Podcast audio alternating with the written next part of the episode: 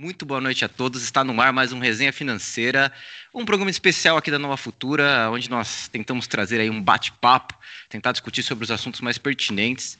Quem estava agora na live do Pepa, acabou tarde, né? Acabou agora à noite.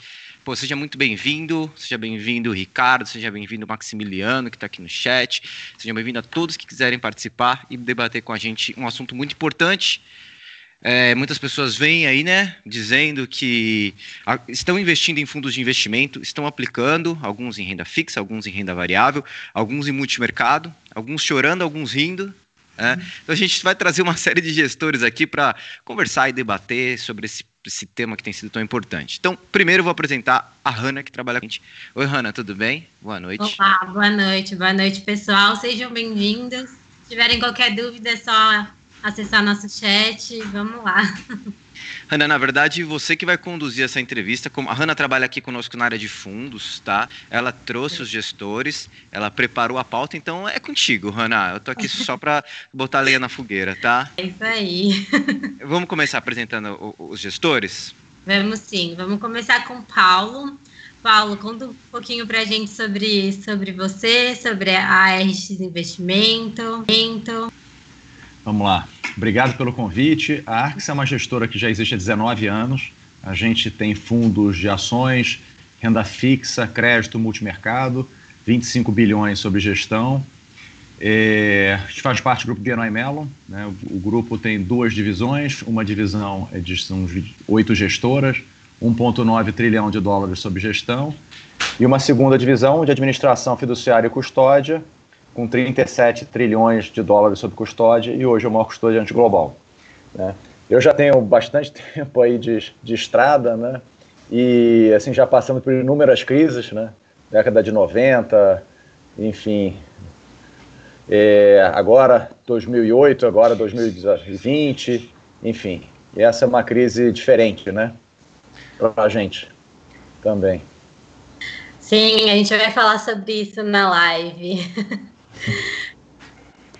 É, também vamos trouxermos aqui o pessoal da Mafre, né? O Thiago. Thiago, tudo bem? Tudo bem, Vinícius. Como é que tá Obrigado. lá na Mafre, Thiago? Tá... Tudo bem. Tá, Bom, tá, tá arrancando os cabelos ou tá tranquilo? bom, primeiramente, obrigado aí pelo convite. É, bom, mais uma crise, né? É, também já passamos aí por diversas crises. A Mafre está presente aí desde 2003, então é asset do grupo Mafre, que é uma seguradora espanhola, é, possui asset também em diversos países do mundo, mas as principais ficam na Espanha e Brasil. Aqui Brasil temos mais ou menos uns 10 bi sob gestão e também um portfólio aí bem completo de fundos, desde fundos de ações, fundos de renda fixa, fundos de crédito privado, é, institucionais, enfim, uma gama bem completa de fundos aí. E estamos aí sobrevivendo, é, navegando em mais uma crise aí, como todas, né? momentos bons e momentos ruins. É, é, alguns dias não tão bons assim, né? Exatamente. E para fechar, né, Hanna, trouxemos também o pessoal da Devante, que é o né, Davi. Tudo bem?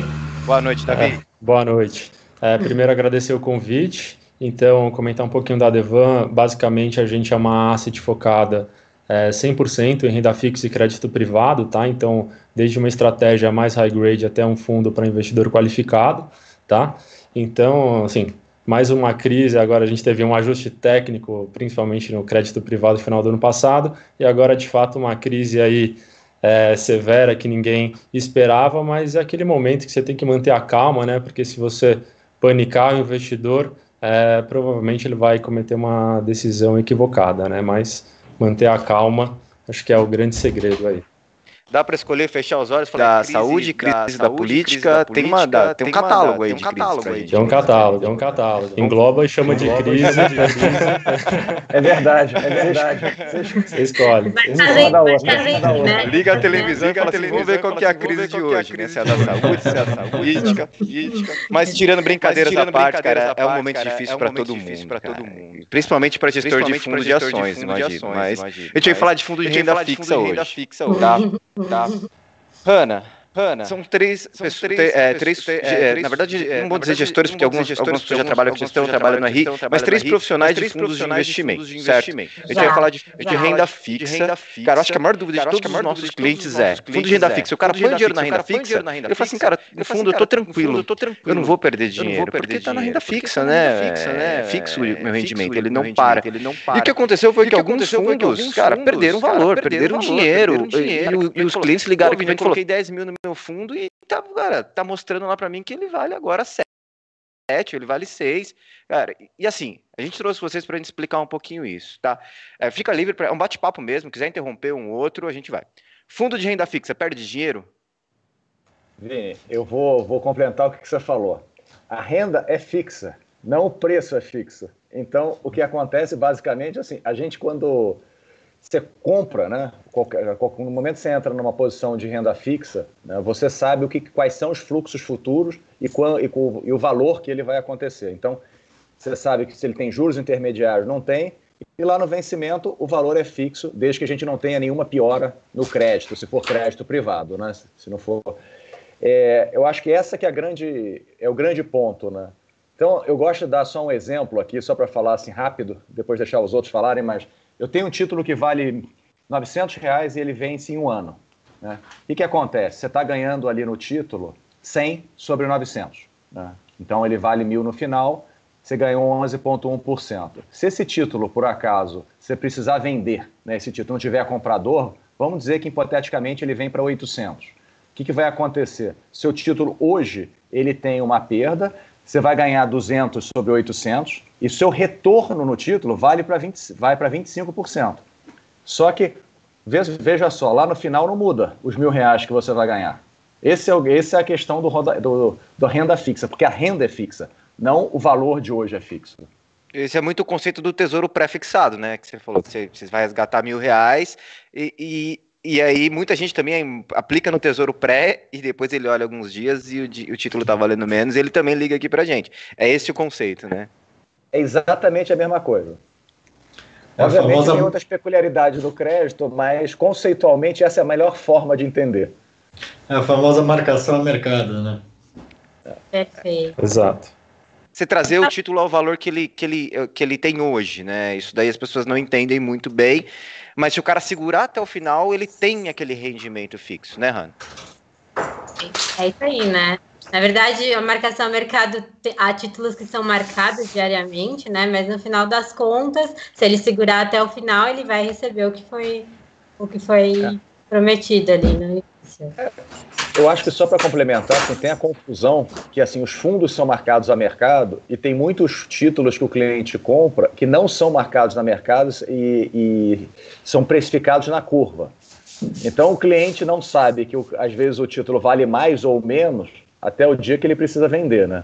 Uhum. Então esse tipo, essa situação acaba gerando ou uma surpresa ou uma surpresa positiva ou uma negativa, né, para o cliente. Senhor, né? o meu papel aqui é ser advogado do diabo, então eu vou fazer as perguntas que os clientes querem ouvir, tá? É, é, todos vocês vieram representando, todos vocês têm vários fundos na gestora, mas a gente escolheu alguns aqui para bater um papo. Vou começar aí pelo o Thiago. Thiago, hoje vocês têm um fundo que aplica, tem vários fundos, um deles aplica em renda fixa. O que, que vocês aplicam nesse fundo, basicamente? Qual que é o fundo que a gente escolheu para falar um pouquinho dele aqui hoje? Bom, esse fundo em questão é o fundo Mafre Renda Fixa, tá? Ele é um fundo basicamente renda fixa ativo que busca performar o, o, o CDI, tá? Meta de rentabilidade dele é por volta de 110 o CDI, que até no passado recente é, era uma meta razoável, né? Quando se falava em CDI aí de 14%, 10%, até pouco tempo atrás de 6 e pouco, é, você tem uma rentabilidade de 110 do CDI com uma volatilidade muito baixa, é, o fundo rodava em média aí com meio por cento de, de vol ao ano, então é, uma, é, uma, é um risco-retorno interessante. E ele é um fundo que investe é, nos mais diversos tipos aí de renda fixa. Então ele tem desde uma carteira de crédito privado, é, há também posições direcionais, tanto em inflação quanto em pré-fixados. Então, hoje o título, o fundo, ele tem por volta ali de 35% mais ou menos em crédito privado e algumas posições direcionais em, em pré-fixados, mas ele investe em todos os tipos de ativos é, de renda fixa. Quando você fala crédito privado, a gente está falando de investimentos como é, investimentos são... que são privados, CDBs, LCIs, LCAs também? Isso, na verdade eles são. O que é um crédito privado? Né? É, são títulos, é, dívidas de empresas ou instituições financeiras. Então, hoje, de instituições financeiras, de bancos, é, ele tem cerca de mais ou menos 25% da carteira dele em CDBs e letras financeiras. Os demais 13% são de co títulos corporativos, que é, aí são debentures. Então, os ativos que ele mais investe são letras financeiras, CDBs e debentures. Tinha RDVT11? Ele... Tinha RDVT11 lá? não, não. Tinha. Eu, eu tinha na minha carteira. Tinha, já era. Lá, lá, já, lá. não tem mais. L, LCI LCA para fundo de investimento é uma coisa que não faz tanto sentido, porque você não tem o benefício fiscal. Então, Verdade. geralmente, são títulos que pessoas físicas investem diretamente em bancos, instituições financeiras. Para fundo de investimento já não faz tanto sentido. E falando um pouquinho só de crédito privado, acho legal a gente falar uhum. um pouquinho o que, que é o high grade, high grade, high yield, que todo mundo pergunta e a pessoa às vezes não sabe o que, que, o que falar, por que está investindo naquilo, qual que é a diferença dos dois. Quem quer me ajudar nisso? Vamos deixar o Davi responder. Sim. O Davi está muito Não, quieto, Davi. Vou, vou, falar um pouquinho e até pegando, é, falando um pouquinho do que o Paulo estava comentando. Então, a marcação a mercado né, ocorreu, a renda fixa no final, desde que você é, faça uma boa seleção das empresas ou das debêntures, dos ativos que você está compondo dentro da carteira. Né? Então, essa é a grande é, pelo menos a gente aqui é, faz a seleção desses ativos. Se você é, compra uma empresa high grade, que a gente chama que são as melhores pagadoras, é, que tem o menor risco de calote, né? É, a chance de você recuperar, assim, receber esse dinheiro no final é muito grande, né? Então, o, o Thiago comentou, né, que no fundo deles eles operam um pouco mais de risco de mercado, a gente aqui é muito mais, é, fica somente no risco de crédito, tá? Então, resumindo a sua pergunta, Vini e Hanna, é, então, o high yield são as empresas as melhores pagadoras, não, o high grade são as empresas as melhores pagadoras e o high yield são as empresas é, que têm um risco um pouco maior de calote lá na frente se você segurar é, esse título, tá? Mas no fundo que você faz a Devante, ele, vocês investem. A gente escolheu aqui o fundo da Devante foi o Magna, né? O Magna ele investe em debentures, investe em crédito, no caso, crédito privado, investe mais em algum outro tipo de ativo ou basicamente crédito é, privado? Letras financeiras de banco, é, basicamente a carteira dele é crédito privado e posição de LFT, que é o caixa dele. Então, a, a mais de 90% da carteira dele é composta por ativos high grade, tá? Então, até acho que a gente vai explorar um pouquinho mais na frente que os ativos high grade são os ativos que têm mais liquidez no mercado secundário e, consequentemente, foram os que sofreram é, uma maior marcação, que até explica um pouquinho dos, é, dos rendimentos piores do que o esperado pelo investidor. Até um pouco de contrassenso, né? Então, os melhores pagadores foram os que mais sofreram, mas foi muito mais porque no mercado secundário você tem muito mais negociação nesse tipo de ativo, tá? Era isso que eu queria entender. Eu, como investidora, estou investindo, investindo num fundo que é high grade, bons pagadores. Esses bons pagadores mudou alguma coisa? A qualidade do crédito mudou? Hum, não, ainda não. Eu acho ainda que não, o né? ponto. não, isso é, ponto, né, Paulo? É que assim, as pessoas acabam assustadas. Que a primeira, primeira. Eu me lembro bem, até fazer um parênteses, vocês estavam falando de rodovia Tietê. Esse rodovia Tietê, o evento Não basicamente... me fala que dá dor de cabeça. Cara, foi outubro, novembro. Quando aconteceu, era a pergunta que todo mundo fazia. O que, que tinha? Se vocês tinham ou não tinham rodovia Tietê na... Só que agora, basicamente, assim, é, talvez a gente não tenha... A, pessoal na primeira semana, segunda semana que a gente estava em quarentena, o pessoal já falava, e a empresa quebrou? Então, assim, e eu acho que o ponto, só para complementar, o, as empresas de high grade, né, pelo menos as que a gente tem disponível no mercado de debentures, são basicamente as empresas maiores empresas do Brasil. Né? Então, assim, a gente chama ali topo da pirâmide. Né? Então, essas empresas são resilientes, as, as, empresas refinanciaram dívida, As empresas estão com dívida, algumas até com nove anos, mais de cinco anos. Desculpa interromper, Paulo, você está falando de, de debentures também, que eu já negociei bastante. Tem debenture da Petro, da Vale, vocês chamam. É, essas são regrade, né? exemplos. Sim, sim, sim. sim. É que assim, o mercado, o, o, mercado brasileiro, na realidade, se você pega a debenture, na sua grande maioria é, é high grade. Tá? Então você tem pouca coisa que você consegue colocar que não seja high grade. Aí é mais um, digamos assim, uma. É um, é um, é um quase que um clube deal, né? Vamos dizer. Porque e você. CEMIG? Por que, que liquidez... CEMIG não é high grade, né? Tô, tô, tô, essas dúvidas é minhas. É high grade, mesmo com essa é variação que ela teve, com a taxa pagando 10, PCA mais 10 no passado e PCA mais 15. É, ela, ela teve um problema de refinanciamento de dívida, foi 2000 e foi na época do Joesley. Sim. Então, ali, e ali, quando ela foi refinanciar a dívida, ela não conseguiu refinanciar e os bancos tiveram que, enfim, ajudar. E todas as dívidas, basicamente, que você tinha no mercado ficaram júnior, né, ou ficaram, ficaram subordinadas às dívidas bancárias. Então teve uma, teve uma questão também de, de, entre aspas, perda de qualidade de crédito também. Fora tudo que aconteceu com a companhia, as dívidas nossas todas ficaram.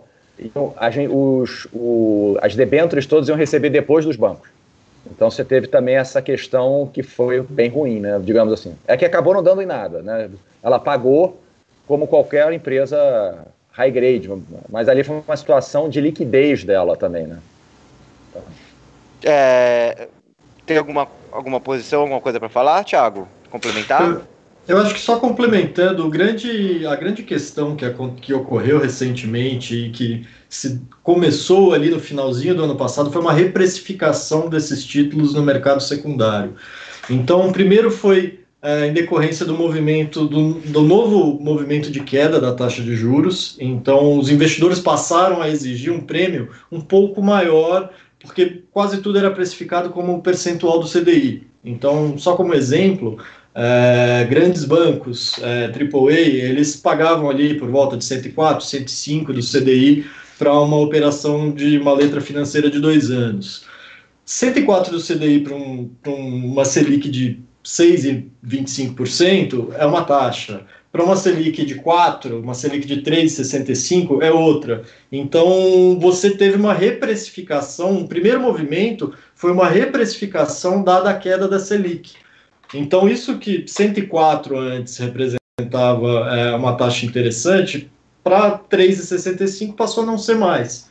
E um segundo movimento veio agora em decorrência da crise do coronavírus onde teve um problema de liquidez no mercado, vários investidores é, passaram a pedir resgate de fundos, enfim, de uma maneira geral, uma indústria, da indústria, e é, o mercado ficou muito vendedor e a parte compradora estava muito fraca. Então, tudo é uma, é uma lei de oferta e demanda. Então, por exemplo, esses títulos que para um AAA que pagava 104 do CDI, em algumas casas, em alguns administradores, esses títulos passaram para 120, 125 do CDI. E isso que deu o efeito da marcação a mercado, esse, essa sensação de perda na renda fixa veio desse efeito de marcação a mercado. São duas ondas. Uma no final do ano, em decorrência do último ciclo de queda da Selic, e uma agora em decorrência do, da crise do coronavírus. Então, foi simplesmente um efeito de marcação a mercado. Os investidores passaram a exigir mais prêmio por aquele mesmo título. Vou complementar o Thiago. Ah. Pode ir, pode ir. Obrigado, Paulo. Então, a gente está falando que a gente teve essa marcação a mercado, mas assim como você tinha comentado lá atrás, Paulo, a gente enxerga que o o, claro, nesse momento de pandemia, todo mundo fica assustado e você vai exigir um prêmio maior de risco, é, de crédito. Porém, as companhias que a gente avalia as high grades, elas fizeram a lição de casa delas, né? Então, justamente como elas tinham uma queda da Selic, uma janela boa de mercado de capitais, elas se financiaram, alongaram seu passivo e com a queda da taxa Selic, a despesa financeira delas está muito melhor. E a, a, gente não vê assim as empresas muito alavancadas, justamente porque elas fizeram essa, essa lição de casa, tá? E elas estão com uma posição de caixa é, bem relevante, até como são as melhores empresas do mercado, elas têm acesso a capital muito fácil. Então, se você olhar no último mês, todas é, se utilizaram de acesso a bancos, emissões de debêntures para reforçar o caixa delas, mesmo que não seja necessário, justamente para passar é, de uma maneira tranquila essa maré que está um pouquinho né, nebulosa. É. Mas... Complementar isso, só assim, o que a gente viu lá no. E aí, complementar o que o Thiago também falou. O que, que a gente viu ali outubro, novembro, na realidade foi um ajuste, né, com a, o CDI caindo, você teve um ajuste para um nível razoável de taxa. O que a gente está vendo hoje é um aumento do que já era razoável. Então as taxas são, ficaram, pela essa questão de, de liquidez, excessivamente depreciadas. Por isso que a gente acha até que essas, essas taxas não fazem sentido ficar no nível que estavam. A gente chegou a ter algumas transações a CDI mais 8. Sim. 8 absoluto. É, é, é, é muito, CDI mais 7. E não foram algumas, assim. E aí a gente viu Perfeito. até é, fundos de ações comprando crédito. Que eu nunca tinha ah, visto isso. Ah, eu vi. É, teve, teve, teve sim. O que então... mostra que o nosso mercado está atrativo, né? No, no nível de taxa, né? Olha, para quem está um pouco perdido, eu vou tentar fazer um resumo aqui, tá? A gente está acompanhando o chat aqui. Cara, são gestores de fundos. É, a grande questão é, eles administram o dinheiro de uma série de pessoas. Então, quando você aplica o fundo, eles têm uma junção de dinheiro de uma série de investidores, e no caso dos fundos de renda fixa, eles aplicam nos fundos de CDBs, debentures, que eles têm é, acesso, às vezes acesso até investimentos que você não tem na corretora, que a corretora tem CDB, tem debenture, então eles fazem essa negociação e escolhem no momento certo o título que é mais adequado. Pô, agora o mercado tá bom para aplicar num pós, vou aplicar na Selic, agora tá bom para aplicar num pré. Estou fazendo uma, uma explicação bem, bem básica do assunto. Agora eu vou fazer uma aplicação que é IPCA mais uma taxa pré. Então, o gestor ele tá ali para ter um papel de ter essa qualificação e aplicar esse dinheiro para a pessoa, caso ela não queira fazer isso sozinho. Agora vem uma série de perguntas. Cara, por que escolher um momento de renda, um fundo de renda fixa nesse momento? Por exemplo, vocês falaram muito que a taxa foi volátil. É, imagina o seguinte, o cara aplicou no fundo... mercado, teve mercado. precificação... Tudo isso, vamos lá. Por quê? Você por teve quê? Tudo, isso, tudo isso no fundo de renda fixa, que era um fundo, teoricamente, com risco menor do que um multimercado, teoricamente menor. Então, se você pega e põe um dinheiro num fundo de renda fixa, que tem esse risco da marcação, é, um fundo multimercado, ele podia fazer um hedge... É, um fundo multimercado podia fazer um hedge com uma operação de juros, uma proteção com algum tipo de operação. Porque o investidor ele deveria escolher um fundo renda fixa em detrimento de um fundo multimercado? É uma pergunta que vai válida para vocês?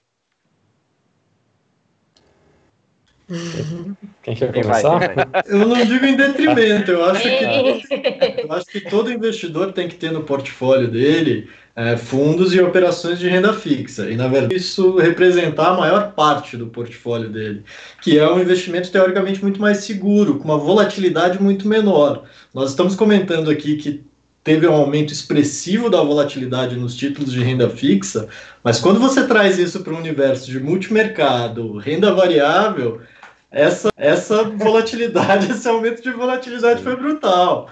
Então, por exemplo, só, só um exemplo do fundo da MAF, que nós fazemos gestão. Esse fundo ele operava com meio de vol, numa janela muito grande. Ele explodiu para 2% de vol. Mas isso você está falando uma volatilidade analisada de 2%. Quando você traz isso para o multimercado, multimercados que rodavam ali por volta de 4%, 6% de volatilidade, essa volatilidade explodiu para cima de 20%. Então, esse aumento de volatilidade que foi observado, observado em todos os mercados e com uma intensidade muito maior. Então, só para resumir, o fundo de renda fixa, todo investidor tem que ter renda fixa no seu portfólio, depende é, do seu apetite por risco, né? Cada um vai ter o, seu apetite por risco, então alguns vão ter maior percentual e outros menor, mas renda fixa todo mundo tem que ter, resumidamente. E a carteira tem que ser diversificada, né? Ter várias. Exatamente. Não é só um ativo, né? Um tipo de ativo, né? Tanto Exato. que vocês, vocês distribuem tanto multimercado quanto renda fixa, tem no portfólio de vocês tem todos eles, né? Isso. Tiago. E, e, esse, Thiago, e esse. Desculpa, Davi. Eu acho que Davi ia falar. Não, é, acho que esse é o grande ponto, assim, é você olhar o, o perfil de risco do investidor. Então, o que se falou muito no ano passado era tudo, ah, caiu a taxa de juros, vai todo mundo para a bolsa. Não necessariamente esse investidor tem esse apetite para aguentar essa volatilidade, né? Então acho que é muito isso. É, renda fixa e crédito, por ter uma volatilidade mais baixa, cabe em todos os portfólios, até concordo com o Thiago, tem que ser a maioria, assim como é lá fora, e é exatamente o que o Paulo falou, diversificar a carteira, não adianta você ou só ter bolsa, ou só ter renda fixa, acho que é muito mais olhar o apetite dele por risco e você é, ponderar esse portfólio de acordo com isso, né? Tá, sabe por que eu fiz essa pergunta? Porque eu vi pessoas falando que o fundo multimercado. É, que, é, a pessoa ela fala o que ela tá vivendo, né? O que ela tá vendo. Sim. Ela falou, pô, meu fundo, meu fundo multimercado é menos arriscado do que o de renda fixa, porque meu fundo multimercado tá rodando ali flat, 100% CDI, 110% CDI, mesmo com a crise, entendeu? E, porque... falar um pouquinho sobre hedge, né? Que os multimercados eles possuem ah, esse instrumento de hedge. O renda fixa ele pode fazer? Tem alguma forma de fazer hedge, proteger a carteira de renda fixa, pessoal? No Brasil é difícil você proteger o spread de crédito, né? O, re, o renda fixa consegue até, digamos assim, proteger, mas o spread de crédito não. Né? Spread de crédito é a diferença você... é que você compra e vende uma, um ativo dentro do. do uma, você compra uma debênture e vai o preço de venda dela no mercado, você está dizendo? É, o spread de crédito que eu falo é quanto é esse título está rendendo acima do título público com o mesmo, do mesmo vencimento, né? Tá. tá. Então, que basicamente a gente viu no final do dia, e aí usando até o gancho que o Thiago falou mais cedo, a questão que a gente. O que, que acontecia né, lá atrás, quando a gente, no ano passado? A gente tinha os títulos que eram emitidos a 120 do CDI, daqui a pouco esse título já estava a 102 do CDI, e ainda em cima de uma, de uma LF, de uma, um CDI menor. Né? Então, basicamente, isso aí que, que, que, que gerou o ajuste no final do dia. Né? Então, isso aí eu não consigo redear no Brasil. Esse é o grande ponto. Fazer um comentário aqui. Tem gente que acha que renda variável é complicada, que o pessoal nunca calculou uma debênture para perpetuidade, cara. É, renda fixa é muito mais complexo, é muito, muito mais difícil de, de se controlar. Mas, Vini, até ah. esse ponto, desculpa interromper, esse ponto do multimercado versus a renda fixa, não tem um é melhor que o outro. Eu acho que assim, são complementares, são mercados que, enquanto o multimercado pode estar operando é, moeda, juros, etc., ações, é, em, em, crédito, você é um complementar da, da carteira do, do cliente, não é nenhum nem outro, é a resposta correta. Eu acho que, é, dependendo do perfil, cabem os dois, entendeu? Conforme o peso e o apetite de risco de cada investidor. Ô, Renan, eu acho. Oh, desculpa, eu fala, fala, pode. Só complementando, eu acho que é isso que o Davi falou. O investidor ele tem que conhecer muito bem o perfil de risco dele, qual o apetite dele ao risco. Aí sim ele vai conseguir dosar o quanto ele coloca numa renda fixa, o quanto ele coloca no multimercado, o quanto ele coloca é, em ações, eventualmente em câmbio, ouro. Dá para você montar um portfólio é, bem diversificado, com todos os tipos de ativo. Então, é, é, o mais importante é o investidor conhecer o perfil de risco dele, saber qual é o apetite dele, para aí poder montar essa carteira diversificada, como o Paulo comentou. Eu, eu ia só comentar, uma, adicionar uma coisa, Vini, é o seguinte, ano passado foi um ano ruim nesse aspecto, porque qualquer coisa que você comprou ano passado, você ganhou muito dinheiro. Então dá a impressão que é muito fácil ganhar dinheiro. Você diz investimentos no geral, né? Sim, sim. Ali em 2017 você teve, jo... você teve Joesley, 18 você teve Caminhoneiro, ano passado não teve nada, em compensação esse ano a gente teve um, um monte, céu... né? Ano passado Exato. era céu de brigadeiro, né? Realmente. Em quatro meses tivemos tudo. Já pode acabar o ano que já deu, já em deu. Quatro, quatro meses Vamos nós passar para 2021. Eu aproveito esse da pergunta. Tudo.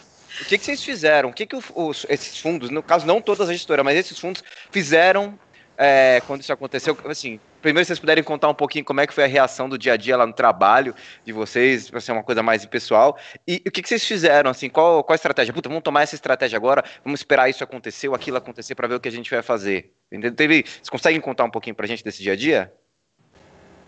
Conta pra gente, Paulo. Sim. Assim, primeiro que pegou já todo mundo em casa, todo mundo em casa. Então já foi a primeira coisa diferente, né? Que assim ninguém estava junto. Então já foi o primeiro primeiro choque. Mas o que a gente procurou fazer de certa forma, a gente estava com uma carteira muito defensiva. Então a gente estava com muito caixa nos fundos e com o duration também de uma carteira curto. Então a gente acabou duration basicamente é o quanto mais longo é o título, maior é o duration, né? O duration no final do dia é média intensidade que você vai ter da variação do spread, que no crédito no CDI, pelo menos, é mais fácil falar assim. É, Então a gente já tá. O que, que a gente teve que fazer no final do dia? Primeira coisa é rever todos os papéis que a gente tinha de crédito. A gente. Uma coisa que o Thiago estava falando em termos de resgate, só para vocês terem uma ideia da dimensão, os fundos D1 da indústria perderam em média 40% do patrimônio em duas, três semanas. Tá? Então foi um monte de dinheiro. A gente, por acaso, tinha caixa para pagar os resgates, então a gente estava mais tranquilo, fazendo com o primeiro exercício, era ver, definir uma estratégia de venda de títulos se precisasse fazer, que não tinha quem comprasse. Então, Posso fazer uma, uma, uma, pausa aqui para aproveitar o gancho? Você falou que assim, foi, é, teve 40% de perda. É, foi mais pela marcação ou também é, isso não, envolveu os resgates? Saque, desculpa, perda de patrimônio. Saque. Perda de patrimônio é. de saque de, de, de pessoas tirando dinheiro. Isso. Cara, como é que foi isso lá no fundo para vocês? É, era algo esperado ou deu um impacto? Assim, cara, tá saindo muito dinheiro daqui? Ninguém esperava. Assim, a gente, por acaso, é aquela história. Na vida a gente tem que ter, às vezes, sorte, né? A gente acabou. A gente entrou nesse processo com 45% de caixa, que, mas a gente estava olhando outra coisa. O que estava acontecendo no mercado? Outubro, novembro foi aquele mês complicado, você teve a reprecificação. Dezembro, janeiro, os fundos começaram a andar bem, só que nada de captação. E aí ia começar a ter uma leva de novas emissões depois do carnaval. A gente falou, cara, vamos aonde, quem é que vai ter dinheiro para era, era a nossa discussão. E aí a gente começou a falar, putz, tá ficando estranho. A gente começou a deixar uh, o fundo mais líquido e mais curto. Né, pra, até para poder, se fosse o caso, entrar nessas emissões novas, porque não, você não ia ter muita, entre aspas, concorrência nos títulos, ele ia sair muito perto do teto. Foi isso que a gente estava, esse era o cenário que a gente tinha desenhado voltamos do carnaval, foi o. Não deu nem tempo muito de fazer, foi de uma hora para outra, né? Praticamente, foi muito rápido. E a preocupação nossa foi vi visitar todos os casos que a gente tinha, que a gente tinha do portfólio para ver quais eram, se tinha algum que poderia que nível, né? qual é a preocupação dos créditos, ligar para as companhias, para os porque a gente tem no fundo FDIC, né? a gente tem título de banco e título de empresa. entender como é que, nesse novo cenário, como é que esses créditos estariam se portando, né? A gente, graças a Deus, não teve nenhuma, não tem nenhum crédito na carteira que gere preocupação, mas é um exercício que você tem que fazer, né? É, lá na Devan, a gente, o, o, o racional foi exatamente igual é, do Paulo na, na Arx, então a gente também já historicamente já tinha um duration curto, em torno de dois anos, uma posição de caixa alta, muito mais também para olhar é, novas oportunidades. E aí, quando pegou todo mundo no, no contrapé, a gente tinha resgate para pagar, mesmo é, tinha recurso para pagar o resgate, mesmo assim a gente mantém níveis de caixa alto, até porque, como os títulos tiveram uma reprecificação forte, é, o carrego dos fundos ficou muito bom, né? Então, Uh, a gente não precisa uh, reduzir esse caixa para você melhorar a rentabilidade do, do produto. E ficar acompanhando as empresas e, e ver o desenrolar dela para ver como é que elas vão passar nessa crise, que é o, o, grande risco que você tem, é o risco de crédito, né? Que a gente comentou aqui anteriormente. Então, basicamente, a, a gente atuou da mesma maneira que eles. Eu acho que só complementando, lá, lá na MAF foram dois momentos, né? Um logo após o, o carnaval, onde o, o, nosso fundo, nosso maior impacto foi nos pré-fixados, em títulos pré-fixados, e aí não, isso não tem a ver com crédito privado, tá? Então, no primeiro momento, nós sofremos um pouco com a abertura da curva de juros, com posições pré-fixadas em juros futuros, e aí, no segundo momento, agora já no mês de abril, aí foi com a abertura dos spreads de crédito privado. Então, sofremos em dois momentos, é, mas o, as posições eram muito conservadoras, a posição em pré-fixado, cerca de 6% do fundo, é, na parte intermediária da curva, então era uma posição relativamente conservadora, que foi reduzida ao longo é, desse período e depois aumentada novamente. E a posição de crédito privado do fundo é também muito conservadora, 35, é, pouco mais de 35%, e todas as empresas high grade. Então o trabalho é é o que o Paulo e o Davi já comentaram, é de acompanhar as empresas, o time de análise, é, revisitar todos os cases e ver se daqui para frente essas empresas passarão a ter algum problema de liquidez, problema é, nos seus resultados financeiros. Mas como são todas empresas é, high grade, a princípio, pelo que nós vimos, todas as empresas passaram tranquilamente aí pelo, pelas turbulências de curto prazo. Queria só complementar uma coisa, é seguinte, a gente tem que ter high grade na carteira porque o passivo nosso é muito curto. Então, é, o, o, pensa só assim, às vezes a gente tem um fundo, é, tem que pagar o resgate um dia, você vai ter um papel yield, né? o papel yield por definição é mais complexo do que uma debenture que a gente tem. Então, assim, você negociar uma. O que, que, é mais líquido? LF é super padronizada, a debenture, de certa forma, é super padronizada. Então, as pessoas consideram. Basicamente, você tem que é, aprovar o nome da companhia, depois é mais fácil. Quando você vai pegar um crédito high esquece. Você vai ter que. É, são dias para analisar e ninguém conhece o crédito.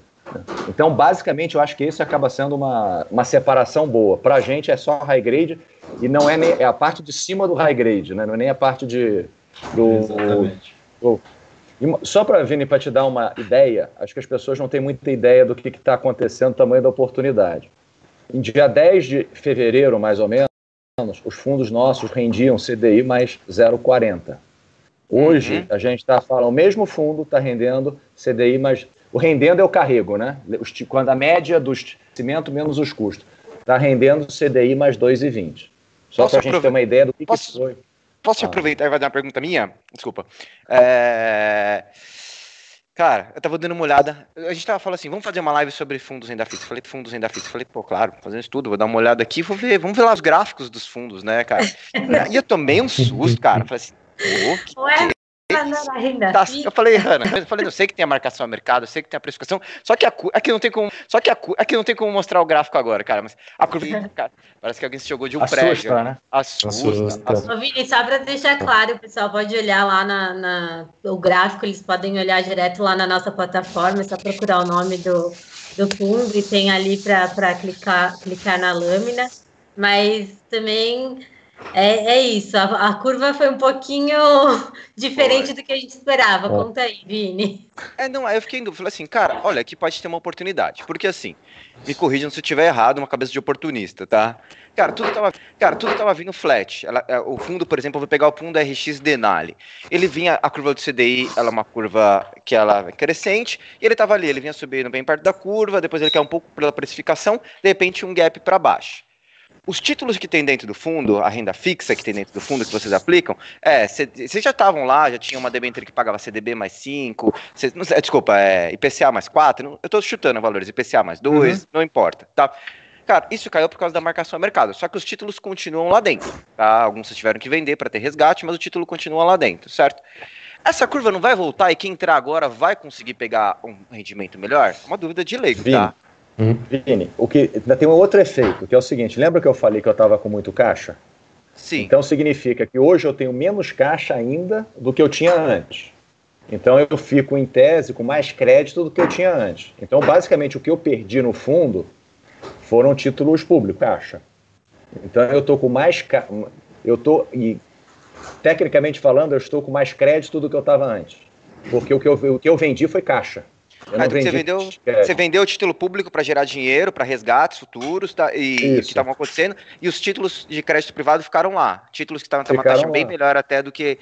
E, e aí eles foram precificados para baixo por causa de tudo isso que aconteceu da curva de juros, só que ele está lá ainda. Se você carregar ele até o final, você vai ter aqui Isso. o rendimento daquele. Então, assim, cara, no meu ponto de vista, poderia ser um bom momento, que você pode aproveitar a volta da curva desse título de, de, de renda fixa. Vini, para qualquer. Eu, eu, eu, acho que.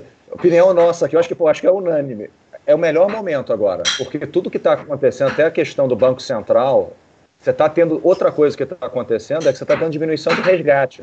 Então você tem uma melhora pelo lado da oferta de título, não tem, né? Porque a gente parou de vender, porque o praticamente secou resgate e entrou outras pessoas, outros players, né? Outros participantes Isso. no mercado como fundo de ação, é. fundo multimercado. E ainda vai entrar o Banco Central, provavelmente. Quer dizer, pode entrar o Banco Central, né? Ó, tem gestor de fundo de ação que não atende nem o nosso telefone, cara. Mentira, é brincadeira. ô, ô Vini, assim, a gente teve, teve um momento inesperado, né, da, da, da pandemia e os investidores pegaram e olharam, putz, eu preciso é, ter recurso, ter caixa. Eles foram e sacaram dos fundos de, de crédito com uma liquidez imediata que forçou a nós gestores a vendermos é, o LFT e outros gestores títulos de crédito, e aí essa taxa abriu. Só que aí, como você teve assim é, uma disparada de taxa que não condizia com o risco de crédito da empresa, outros players olharam para o nosso mercado, assim como fundo de ações, privates, enfim. Então a gente teve esse momento que já fez com que as taxas voltassem um pouco. Então, conforme entraram novos é, compradores desses títulos, é, você olha aí nas últimas semanas, os fundos como um todo já começaram a demonstrar é, uma volta, justamente porque a gente compra os melhores ativos da carteira e despertou o interesse é, de outros investidores, até assim como o Bacen agora pode entrar. Só essa, sinaliza essa sinalização do Bacen comprar esse tipo, esse tipo de crédito já é positivo para o mercado, entendeu?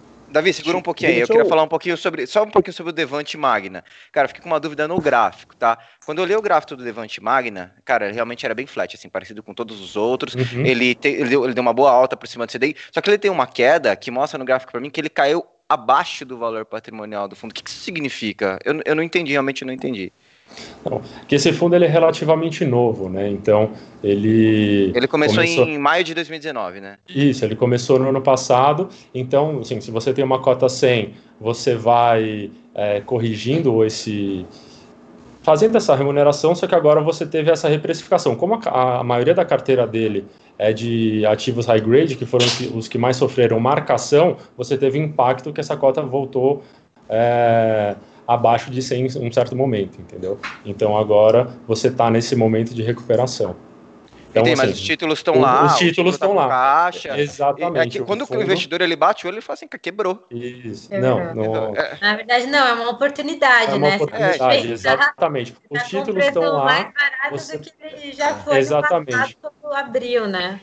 Exatamente. Como você tem a maioria da carteira em ativos high grade, que tem é, essa maior liquidez tiver essa abertura de taxa, os títulos estão lá, as empresas estão saudáveis, então esse retorno, é, você não tendo risco de calote, você vai surfar essa volta, é, mantendo o, a posição. É a mesma coisa que caiu é, as ações e você se desfazer delas. E ela voltar lá na frente, entendeu? De fato, você vai sacando, vai realizar um prejuízo. Né?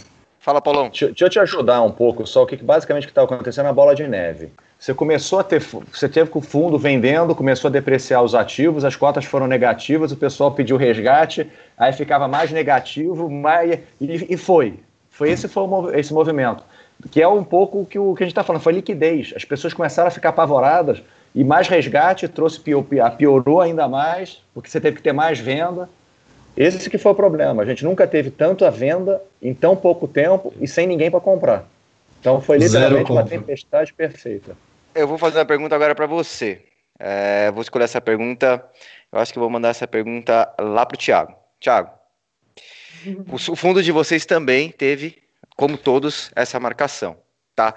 Dois cenários. Eu estou no fundo e olhei e falei, tive prejuízo.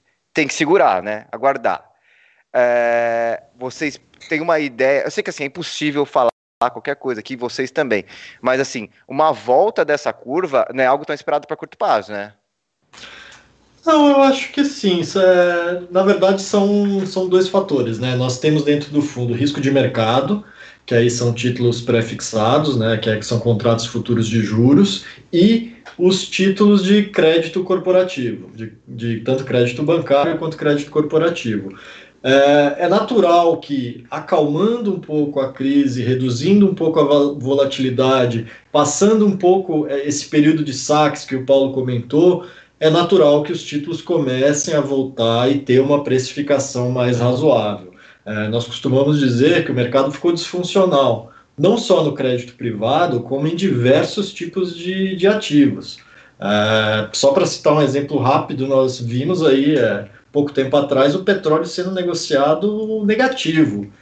É, o que isso quer dizer? O investidor chegou a pagar 37 dólares para te dar um barril de petróleo. Eu quase então, peguei é... uns para deixar em casa. é, então isso é, o mercado ficou completamente disfuncional e isso, é, em virtude dos resgates é, na parte de crédito privado, isso se tornou uma bola de neve, como o Paulo comentou. E isso também aliado a diversos fundos têm prazos de resgate de, de mais 30, de mais 60. Então isso foi também prorrogando um pouco é, essa bola de neve. neve. Mas o mercado, ele acalmando, eu acho que a, a, volatilidade já vem reduzindo bastante né, nesse último mês de abril. É, você já começou a observar um pouco mais de compra e uma redução significativa das vendas de crédito privado. Então é natural observar aí no, no, no, médio prazo, dentro de um, dois meses, um começo de uma normalização do mercado. Não é que vai acabar, mas um começo de normalização a gente já começa a enxergar um pouco no mercado.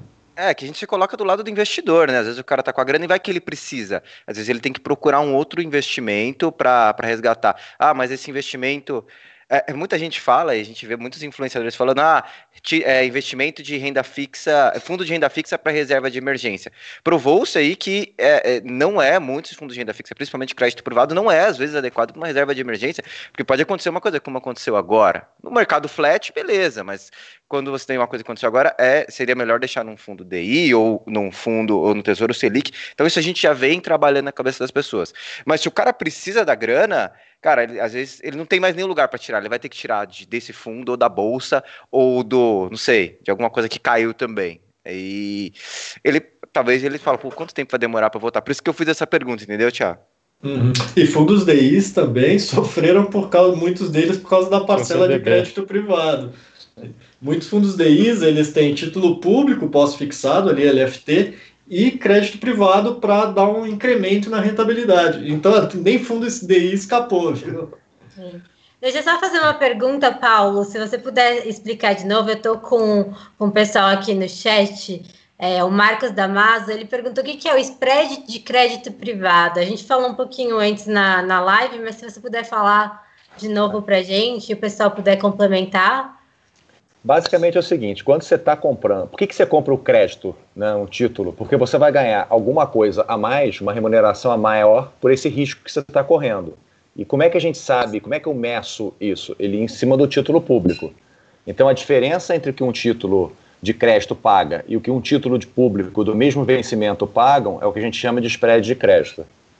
Quando, por isso que a gente fala assim, CDI mais 4, né, CDI mais 3, esse mais 3, mais 4 é em cima do, do, da taxa do CDI, né? Então esse é o spread de crédito que o título de, de crédito está te pagando nesse esse, esse específico título está te pagando.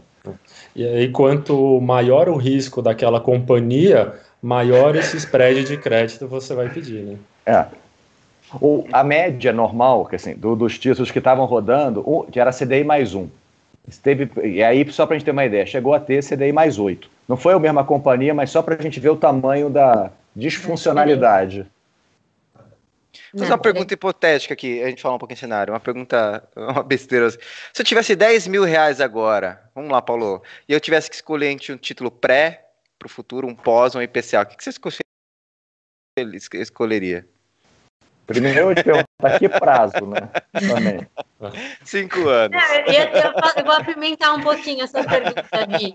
Eu invisto é. sozinho nesse título ou eu contrato uma gestora? Acho que vou dar uma apimentada. Por que ah, isso, aí vou puxar a sardinha pro lado deles, Ana. Não adianta. É, mas assim, é verdade. Assim, a vantagem de você ter um gestor olhando, primeiro que você tem a carteira mais diversificada. Com 10 mil reais, você vai ter que comprar um, um título só. Então você não consegue diversificar muito. Ah. E a outra coisa que tem, quando você fala, é que o, a gente está lá olhando o dia inteiro, né? É o que a gente faz no dia a dia. Então, qualquer novidade que a empresa, que aconteça com a empresa, provavelmente a gente já sabe. E com certeza a gente vai saber mais antes do que o cliente, né? Um cliente final. Então, no fundo, acaba sendo essa, acho que essa acaba sendo a grande vantagem.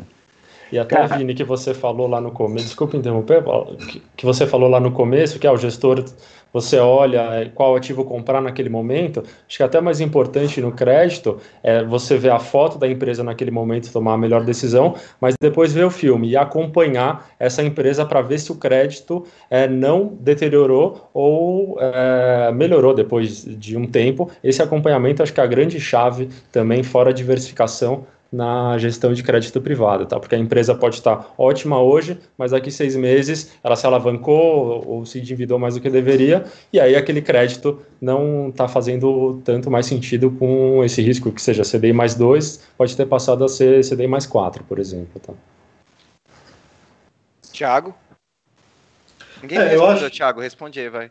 Eu acho que... Então eu vou te devolver com uma outra pergunta. Depende do objetivo que ele tem para esse, esse recurso. Se for um recurso que ele vai precisar para daqui a um ano, eu falo para ele, ó, coloca em liquidez, eventualmente num fundo DI. Se for um recurso que ele não precisa, ah, não, é um recurso de longo prazo, é, onde eu não vou precisar para minha aposentadoria ou para a faculdade dos meus filhos, enfim. Se for um recurso mais de longo prazo, aí Nesse momento, você tem títulos tanto públicos federais pré-fixados, é, quanto títulos de inflação a taxas muito interessantes.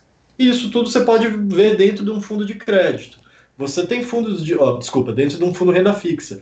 Você tem fundos renda fixa das mais diversas categorias hoje. Você tem desde fundo de crédito privado, fundo DI, é, fundos que investem em títulos Fundo de debenture hum. também, né? Só de fundo de debenture Fundo de debentures, fundos de inflação, que investem em títulos públicos de inflação, fundos de pré-fixado. Então, dentro do universo de fundos de renda fixa, você tem uma gama muito grande, uma diversidade muito grande de, de tipos de fundos. Então, acho que tudo depende do objetivo do investidor. O que ele precisa, para quanto tempo ele precisa desse recurso, é, ele, ele, tem a disponibilidade de deixar esse recurso parado e qual o objetivo dele com esse recurso. Aí sim você consegue ver a melhor estratégia para alocar esse recurso. Ainda vou complicar, ainda pode ser isento ou não, né? Imposto de renda.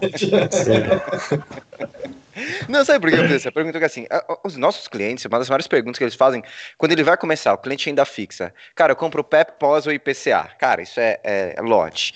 E a gente fala, cara, se você. A gente orienta, explica tudo, mas fala, o fundo renda fixa é uma alternativa.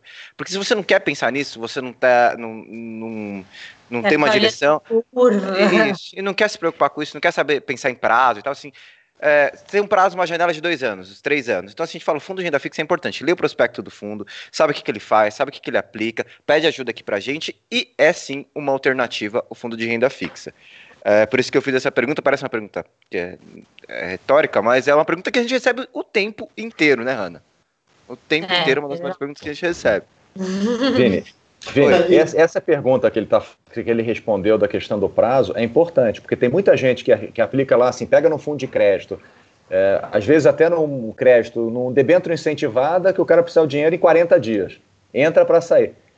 É, acaba sendo o maior erro. Aí fala, fundo de crédito é ruim. Na realidade, não é o fundo de crédito é ruim, é que o, a, a, expectativa dele, o horizonte de investimento dele, não era compatível com o investimento que ele fez. Uhum. Né? Esse é o certo ou errado. Né?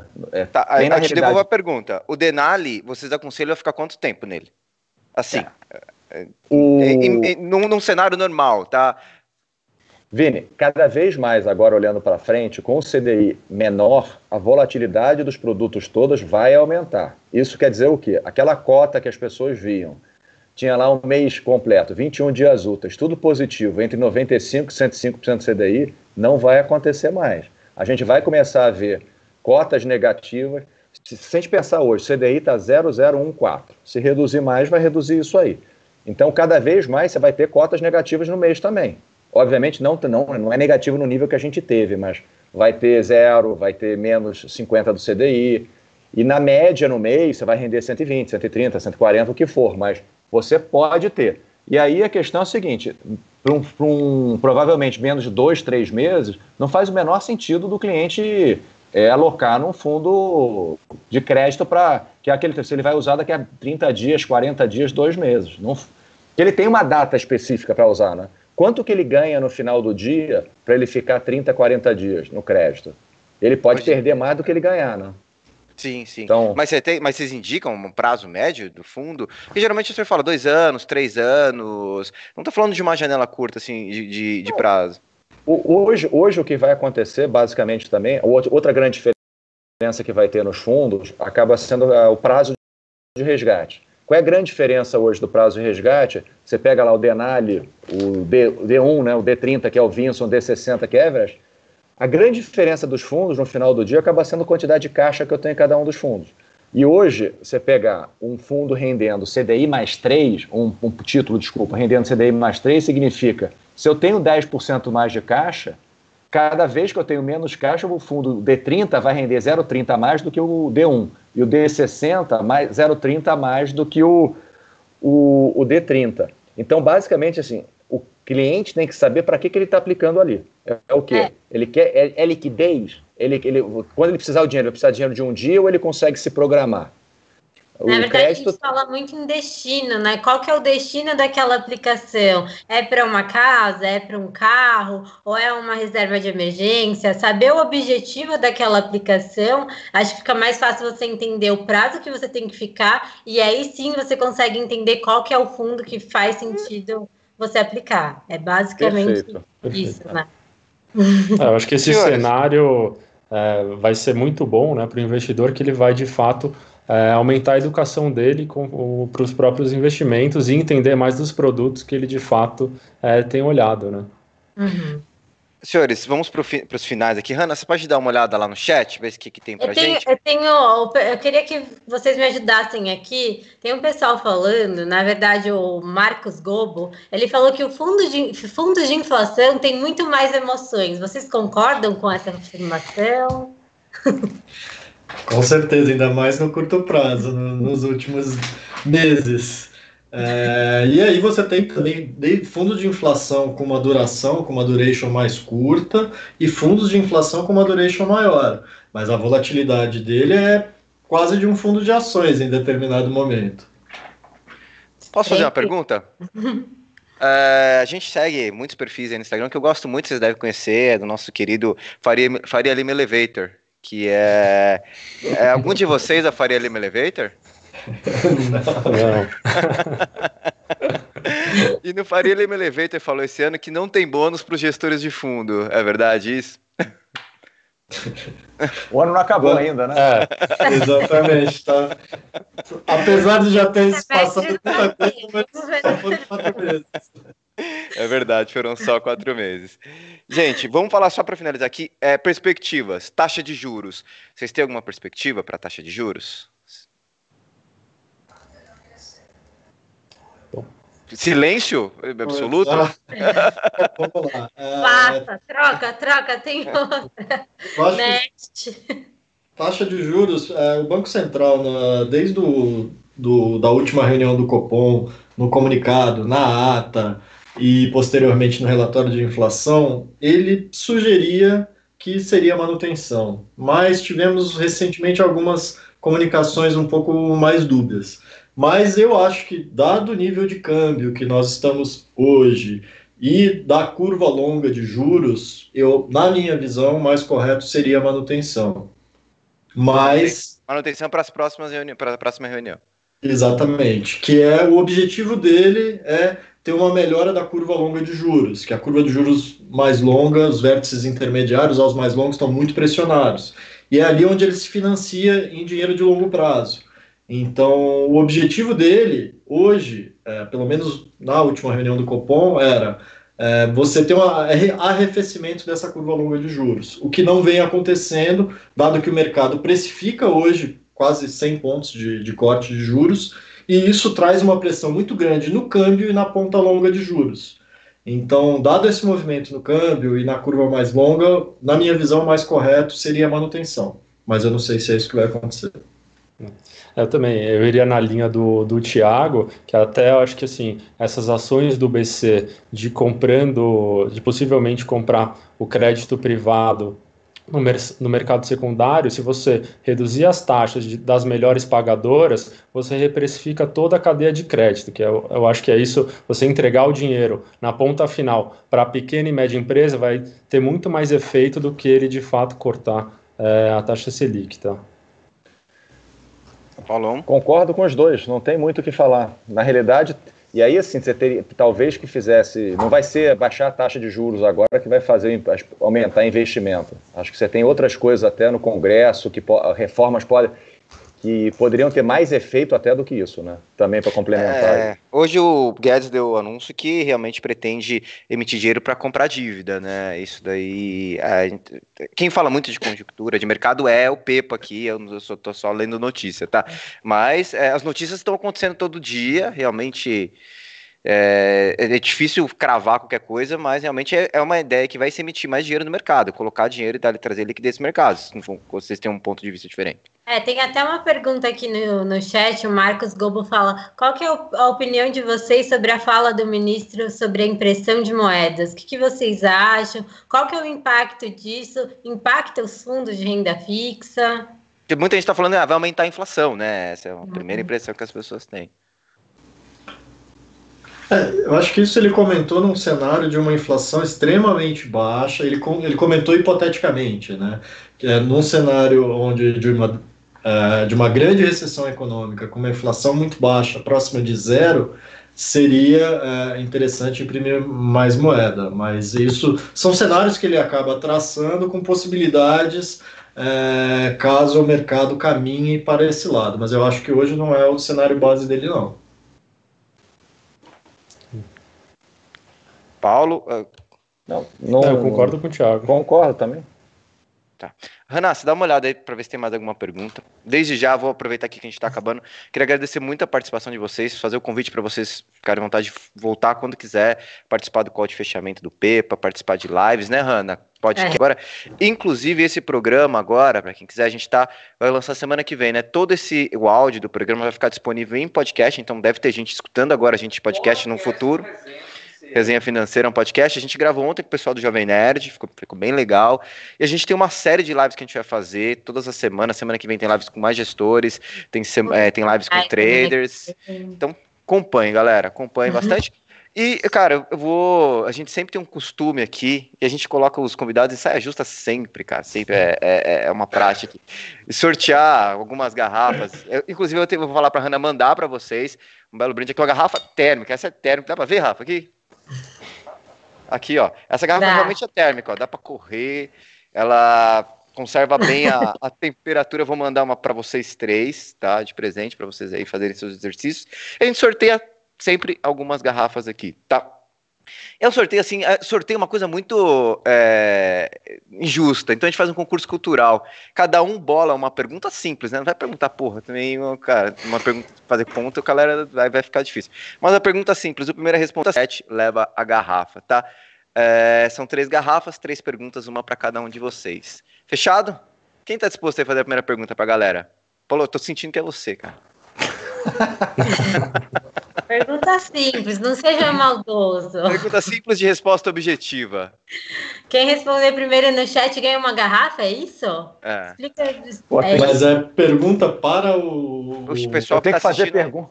Para o pessoal do chat. O pessoal do chat. Você vai falar assim, por exemplo, ah, que cor é minha camisa? O primeiro que responder azul leva a garrafa. Ah. Entendeu?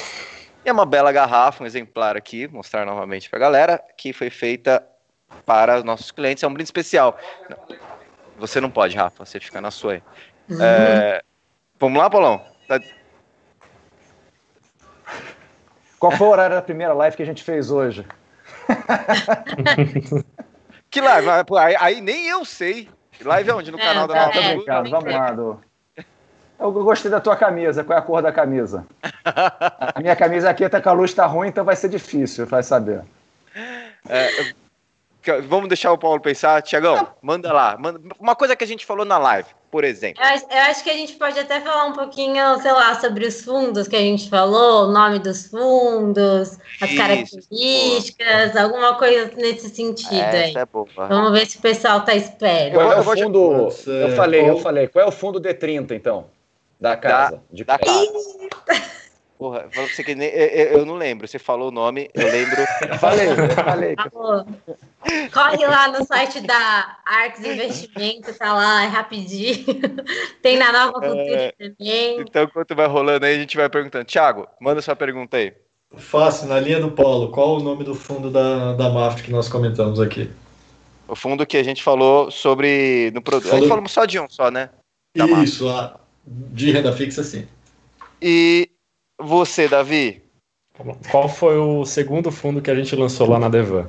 Pô, cara, que vocês, é, é, eu não sei. Então, nenhuma. Eu todo perdi. mundo fazendo o. Não, também tem que ser uma coisa que todo mundo sabe a resposta. Né? É, então. É... O pessoal então, vai, tá... uma coisa fácil. Qual a cor não, não, não. Agora, agora, agora, agora, não dá, porque, cara, senão dá uma briga. O pessoal vai, eu respondi, já foram, respondi. já foram. Depois eu fico lá sendo massacrado no DM, cara. Então, de, de, deixa então, a galera responder. Vamos só recapitular as perguntas aqui, Vini. O Paulo, da Arx, perguntou qual que é o fundo D30 deles. Isso. Certo? O Thiago da é, Que eu falei, que eu falei, que eu falei. Tem que ser o que, que eu falei, porque tem dois, tem três. é. beleza. O Thiago da Mafre perguntou qual que é o fundo que a gente falou e explicou sobre a estratégia aqui na, na live.